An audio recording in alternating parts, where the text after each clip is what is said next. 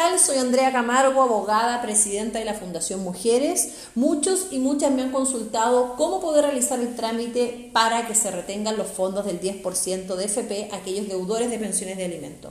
Lo primero que deben hacer es actualizar su libreta en el banco y posterior a ello solicitar la liquidación y la retención de estos fondos ante el Tribunal de Familia.